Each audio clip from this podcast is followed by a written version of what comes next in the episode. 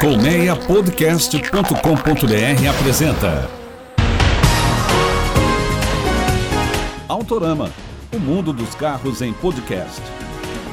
Bom dia, boa tarde, boa noite, boa madrugada. Começa agora mais um Autorama comigo, Fernando Miragaia, e com Sérgio Carvalho nas carrapetas. Embarca conosco em mais um mundo dos carros em podcast. Aperta o cinto e vambora! No episódio de hoje eu vou contar os próximos híbridos flex que serão lançados no mercado brasileiro. O carro forte abastecido por energia solar, a iniciativa da General Motors para termos mais mulheres com carteira de habilitação e o jogador de futebol que foi pego a mais de 220 km por hora por causa de um cachorro. Tem ainda retrovisor com André Deliberato Lembrando que não é de hoje que a Kombi provoca polêmicas, como a do filme publicitário dos 70 anos da Volkswagen. Antes, vai lá no nosso canal no Spotify, na Apple Podcasts, no Google Podcasts ou em seu agregador de áudio predileto. Você também pode ouvir o Autorama nos players do site do Primeira Marcha ou da Automotive Business. Aproveita e nos siga lá no Instagram. Sérgio engata primeira e acelera.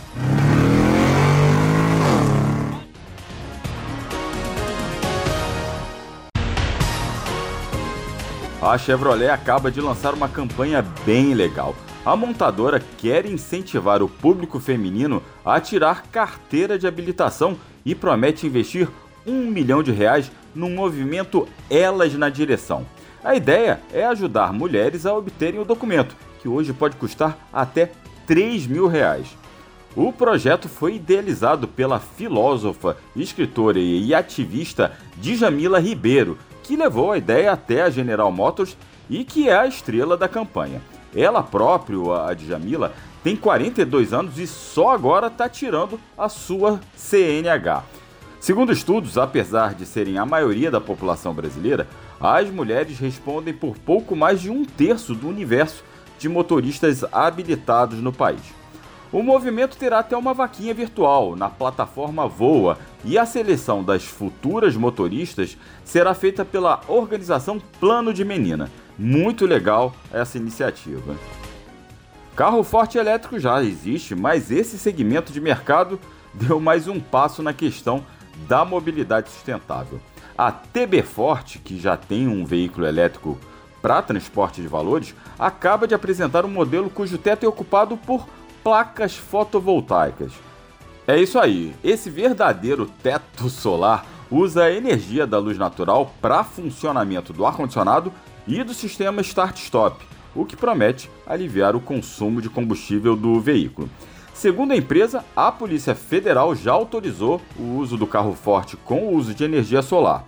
Lembrando que no ano passado, essa empresa TB Forte apresentou seu primeiro carro forte elétrico, baseado no caminhãozinho IEV 1200T Plus da Jack Motors, que tem 170 cavalos de potência e autonomia de 240 km. Um jogador de futebol americano que acaba de ser draftado, um Lamborghini Urus e uma emergência. Claro que não podia acabar de outra forma. Multa por excesso de velocidade mas presta atenção na velocidade. O estreante do Minnesota Vikings, Jordan Addison, foi flagrado ao equivalente a mais de 225 km por hora em uma via onde a máxima permitida é de menos de 90. Jordan e seu Lamborghini potente foi parado pela polícia do estado de Minnesota. O jogador foi multado, óbvio, e pode ter a licença para dirigir caçada. Ele disse estar arrependido, mas alegou que o excesso de velocidade foi em razão de uma emergência envolvendo seu cachorro de estimação, um bulldog francês. Porém, o atleta não deu detalhes sobre do que se tratava essa emergência.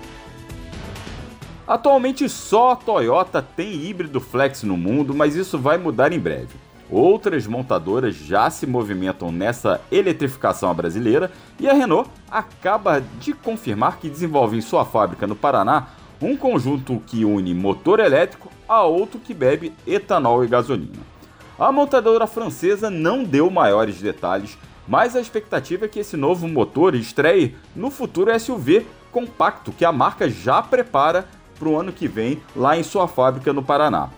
Segundo o jornalista Henrique Rodrigues, da revista Quatro Rodas, esse modelo terá porte do Fiat Pulse, será fabricado sobre a base do Clio europeu e se chamará Cardian. Só que o novo SUV da Renault, esse novo SUV, será lançado em 2024 só com motores puramente a combustão. O conjunto híbrido Flex só chega em 2025.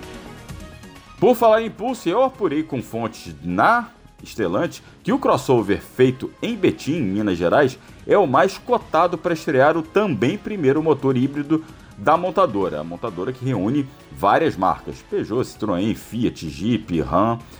Bem, a fabricante vai revelar seu projeto de motor eletrificado agora no comecinho de agosto e a gente vai falar mais sobre isso no próximo Autorama. Só que a tendência é que o Pulse seja esse cartão de visitas, seja o estreante do novo conjunto. Depois o híbrido Flex será aplicado em outros compactos da Citroën e da Peugeot e também no Jeep Renegade.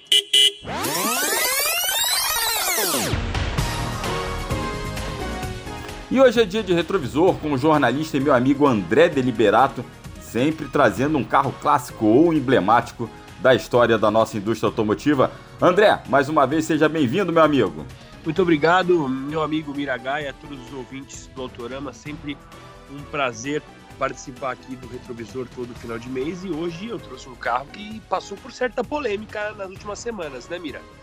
Pois é, cara, ainda está rendendo aquela campanha institucional da Volkswagen que traz a Maria Rita cantando com a Elis Regina por meio de inteligência artificial. Tem toda uma polêmica, uma discussão é, ética que eu acho que vale, né? Mas é claro que foi uma propaganda que mexeu muito com emoção, principalmente, e também mexeu com quem gosta de carro, porque trouxe a Kombi elétrica do lado da velha Kombi. E a gente aproveita aqui para trazer no retrovisor uma outra polêmica que a Kombi trouxe, a Kombi que é um carro emblemático, né, André? Mas que, é, que encerrou seu ciclo de vida aqui no Brasil também com uma polêmica e você vai contar isso pra gente, né, André? É exatamente isso aí, Mira. No embalo dessa polêmica, como você disse, da propaganda dos 70 anos da Vox, que teve a Maria Rita e aquele CGI, né, da Elis Regina, uhum. eu acho que seria uma boa hora da gente falar sobre a velha senhora, especificamente sobre a versão de despedida que ela teve aqui no Brasil, que foi chamada de Last Edition. Também teve muita polêmica, viu, Mira? Ela foi apresentada no dia 14 de agosto de 2013 e eu lembro que foi um dia depois do anúncio do novo Golf, na verdade o Golf 7, né, a sétima geração, uhum. que passava a voltar a ser vendido no Brasil naquele ano. Ele era subsidiado, importado da Alemanha. Um dia depois desse evento, a Volkswagen admitiu que a Kombi estaria em fim de vida, que ela ia se despedir. E justamente por conta dessa despedida, até porque a Kombi, ela a partir de 2014 não poderia ser mais vendida no Brasil porque ela não atenderia aos requisitos de segurança, né? Porque a partir de 2014, uh, ah, os carros feitos no Brasil teriam que vir de série com freios ABS e com airbags, e a Kombi não conseguia resolver essa situação com aquela estrutura que ela tinha. Então eles decidiram, no dia 14 de agosto de 2013, como eu disse, anunciar a Kombi Last Edition. E ela teve uma série de polêmicas, Mira. É, eu lembro que foi foi bem complicado, porque a, a Volks é, prometeu uma tiragem e parece que deu uma esticadinha, né? Fez um puxadinho dessa tiragem limitada, né, André? É, esse foi o primeiro e eu acho que o problema mais grave, né? O lote da série limitada inicial tinha 600 unidades e esse número foi dobrado devido à alta procura. Até aí tudo bem até porque a Kombi já tinha tido algumas séries especiais e eram sempre é, quantidades pequenas, 50, 50 e poucas unidades. E alguns, e alguns especialistas, né, alguns é, colecionadores de Kombi, do clube da Kombi, enfim, de, várias, de vários clubes que amam esse carro, eles acharam que 600 unidades eram muita coisa, mas até aí beleza, a Volks anunciou e assim vamos. Só que pouco tempo depois, depois de ter vendido quase tudo, a Volks anunciou mais 600 unidades. Pô, se eu estou exclusivo, se eu estou entre essas 600 pessoas e a Volks vai lá anunciar mais 600, não é justo, né? E isso rendeu o seguinte, Mira, a maioria dos primeiros 600 compradores ficou pistola, para não dizer outro termo, quando souberam que a Volks ia fazer mais 600. Um desses clientes, ele não só reclamou, mas ele processou a Volks alegando propaganda enganosa, entre aspas, e ganhou a ação. A 16ª Câmara Civil do Tribunal de Justiça de Minas Gerais condenou a Volks a devolver o valor pago pelo veículo, concluindo que o posterior aumento da produção inicial ilimitada do produto reduziu drasticamente o caráter diferencial do bem, também entre aspas. É, Mira, é, mas é... mais polêmica, viu? É, erra... E errado não tá, né? No, no, processo, no argumento, porque uma coisa é você ter uma, né, uma tiragem de colecionador que tem 600, outra é ter 1.200. É a mesma coisa, ah, você compra um item colecionável que só teve 30 e daqui a pouco a, a, a fábrica, a empresa lança mais 30. Isso, é claro, vai perdendo um valor, então é, rendeu polêmica. Agora, independentemente dessa polêmica, essa Kombi Last Edition era uma gracinha, é uma gracinha, você ainda vê, é, eu vejo muitas, muitas nas ruas, inclusive meu um vizinho aqui de prédio tem uma e guardadinha na garagem. Conta um pouquinho aí da Last Edition aí sem a polêmica agora, André. Claro, Mira. Então, a Kombi Last Edition é o seguinte, ela era baseada na Kombi Standard, que saía de série, da linha de produção, então ela era uma Kombi tradicional com a mecânica 1.4 Flex das últimas Kombi que eram feitas no Brasil. Ela era feita em São Bernardo, só que aí entra mais uma polêmica e eu não tenho como fugir disso, Mira.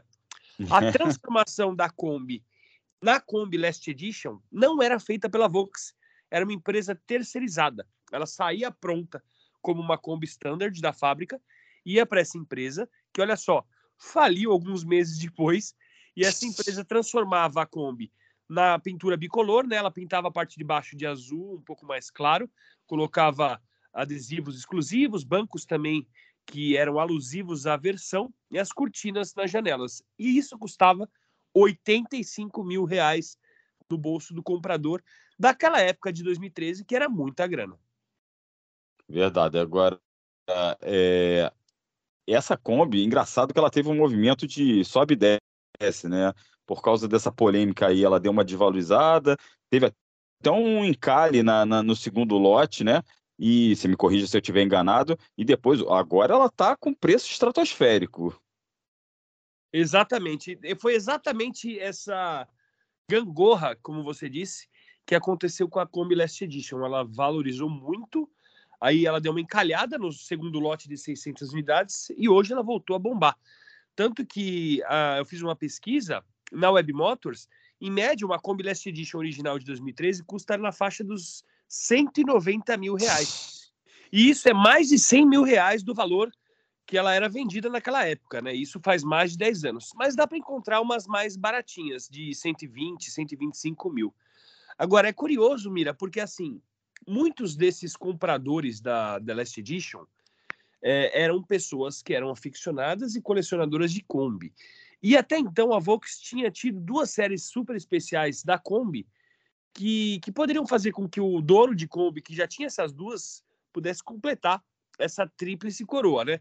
Teve a série prata de 200 unidades de 2005, essas eram aquelas últimas com motor refrigerado a ar, e teve a Kombi 50 anos de 2007, que também era limitada, só que a 50 unidades. Olha só a exclusividade aí. Então muita gente que queria a Kombi e gostava de Kombi e já tinha essas duas, falava, poxa, é, agora eu quero uma Last Edition para completar o que a gente chama de tríplice coroa, né? Só que até hoje a gente nunca encontrou alguém que tivesse as três combis, essas três combis que eu mencionei na garagem. Esse aí vai, vai realmente fazer uma belíssima tríplice coroa. Agora, André, ainda teve polêmica. Você citou a questão da customização da Kombi, feita por uma empresa terceirizada pela Volkswagen, e você citou também a pintura azul. Conta aí essa outra polêmica em cima da Last Edition, por favor. É, Mira, eu vou contar mais uma polêmica, mas essa vai ser a última. Depois a gente vai falar bem, porque eu particularmente gosto muito de Kombi. Cara, teve gente que reclamou que o azul da Kombi Last Edition começava a desbotar pouquíssimo tempo depois. Então você imagina, pagar 85 mil reais na época em uma Kombi que em 2013 a versão standard custava ali perto dos 45, 50 mil reais, o que é um absurdo, né? Porque era um carro com muito bom custo-benefício, e aí você paga quase o dobro por um carro que era de colecionador, que era uma edição limitada, e o azulzinho começava a desbotar. É sacanagem, né? É. Para ficar pistola mesmo, para ficar pistola. Mas como você falou, a Kombi é um carro realmente que ela, o exemplo que ela atravessou décadas aqui no Brasil, né? Foi o primeiro carro é, montado pela Volkswagen aqui no Brasil e durou aí décadas e foi, sempre é, foi um sucesso. Montado, e antes de ser montado, ela chegou a ser por muitos anos importada. Né? Importada, é verdade, verdade. E é, é um carro que é, se, sobre, é, se sobrepõe a qualquer lógica, porque você já tinha carros mais modernos, você tinha vans e furgões mais modernos, mas o custo-benefício dela era tão forte, além de ela ter uma identificação muito grande com, com, com o mercado brasileiro, sim, que sim. fez dela esse, esse clássico, né? E por isso mesmo que acabam que geram, é, ocorrem as polêmicas em cima dessa Last Edition por esse fator. Se fosse um carro sem história, não teria, não teria tanta gente pistola, nem tanta gente, ou com razão ou sem razão, mas não teria tanta gente pistola, essa que é a verdade. Exatamente. E agora, só para concluir, Mira, vamos falar bem, né? A Kombi, particularmente, na minha opinião, é um carro que eu teria, por uma série de fatores. Primeiro, pelo tamanho, é um carro grande, é um carro que você consegue levar muita coisa de bagagem se precisar. Você também consegue levar oito pessoas ou até mais, dependendo como for o transporte. E é um carro de tração traseira, né, Mira? E motor traseiro. Uhum. É um carro que, tudo bem, tem as limitações técnicas, ela não conseguia ter servo-freio, então por conta disso ela não conseguiu continuar sendo fabricada, ela não tinha airbag. Em termos de segurança, não era um carro tão seguro assim. Só que era um carro divertido, de tração traseira, que andava bem e também era super econômico. Era um belo carro, né? capacidade de carga de uma tonelada. Eu lembro daquela propaganda que tinham vários é, pessoas faziam é, levantamento de peso, né? eram atletas de levantamento de peso. Tem uma propaganda que é, eram os, os jeitos, oito, duas maneiras mais econômicas de carregar uma tonelada. Era o comercial. Aí era esse eu, esse povo, esses seis, oito atletas ou nove atletas entrando na Kombi e saindo com ela, mas antes eles pegavam a Kombi, carregavam e levantavam.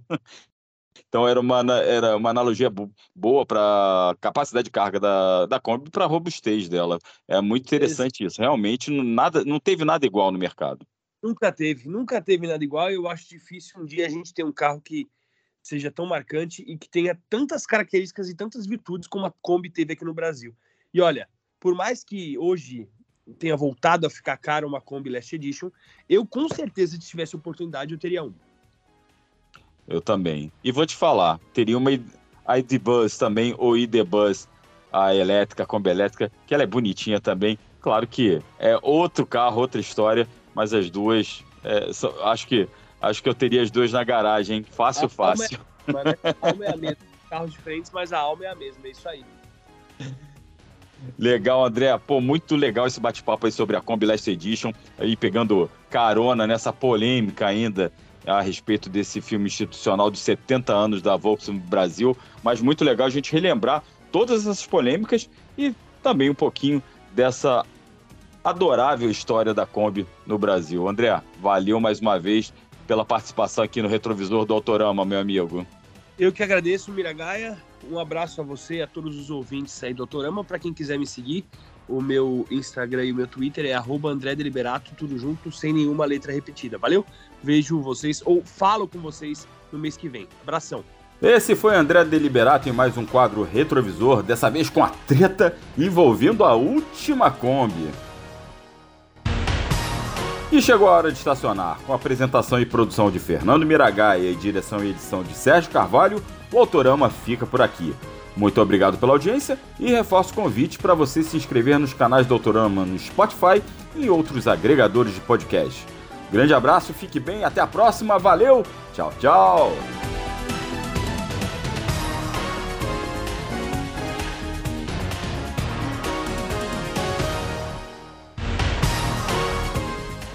Autorama, o mundo dos carros em podcast.